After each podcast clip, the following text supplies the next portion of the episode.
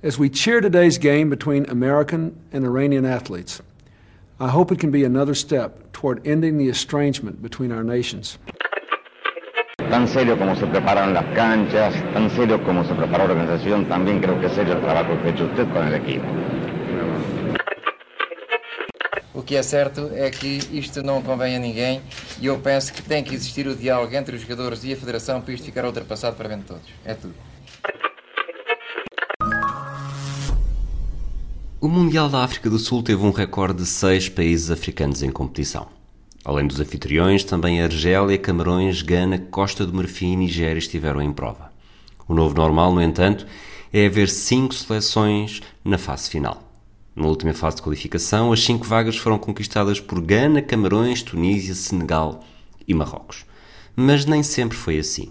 Em 1966, também na Europa, a fase final da Inglaterra sabia há muito que não teria nenhuma seleção do continente africano. Os tempos eram outros, é certo. Só havia 16 finalistas, metade do que há desde 1998, e a FIFA estava nas mãos de europeus. O continente africano dava os primeiros passos de independência após o colonialismo e a Federação Africana de Futebol só tinha sido criada em 1957. Por esta altura, o Egito continuava a ser o único país do continente a marcar presença no Mundial, em 1934, sem ter de defrontar qualquer rival africano. A própria FIFA não estava habituada a lidar com o novo fenómeno, como se percebe pelos anos de afiliações. Naturalmente, o Egito teve a primeira federação a fazer parte da FIFA em 1923, recebendo a companhia do Sudão em 48 e da Etiópia em 53.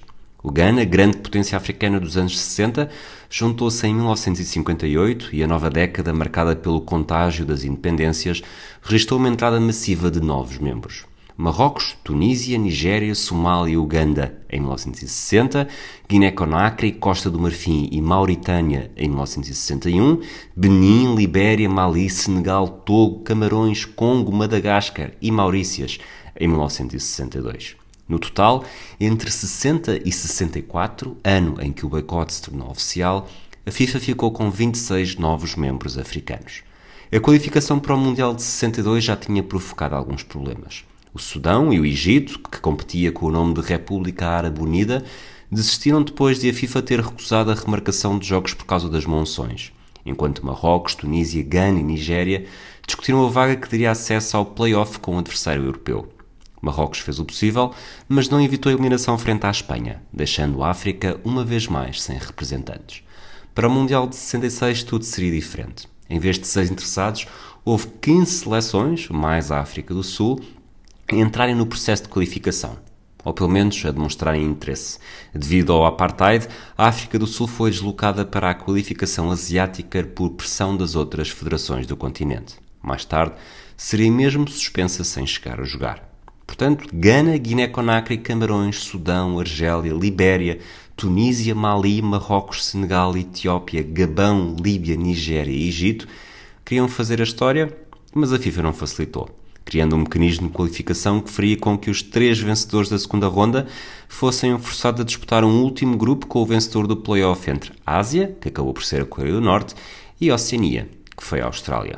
O Mundial teria 16 seleções, 10 europeias, 4 da América do Sul e uma da América Central e Caraíbas. Ficava a sobrar apenas uma e não havia qualquer garantia de que os africanos pudessem ter um representante. O esquema não agradou e um diretor ganês, Ohene Jan, que também era um membro do Comitê Executivo da FIFA, manifestou isso mesmo em telegrama. A mensagem era clara, demonstrava a forte objeção às injustas decisões e lamentava que os países africanos e asiáticos tivessem de continuar a lutar pelo meio de rondas de qualificação difíceis para haver apenas uma vaga em causa. Reclamava que era patético e inédito. O pedido de reconsideração não mereceu qualquer atenção de Stanley Hu, presidente da FIFA na altura. O ultimato de julho de 1964 foi ignorado e, três meses depois, os africanos cumpriram o prometido, deixando uma autoestrada aberta para a viagem da Coreia do Norte até a Inglaterra.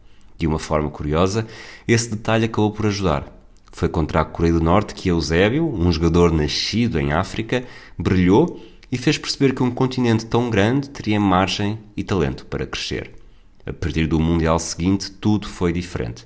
Pela primeira vez, a África teve uma vaga garantida, tal como a Ásia, e Marrocos foi a primeira seleção representante. As we cheer today's game between American and Iranian athletes, I hope it can be another step toward ending the estrangement between our nations. Tan serio como se preparan las canchas, tan serio como se preparó la organización, también creo que es serio el trabajo que ha hecho usted con el equipo. O que é certo é que isto não convém a ninguém e eu penso que tem que existir o diálogo entre os jogadores e a Federação para isto ficar ultrapassado para bem de todos. É tudo.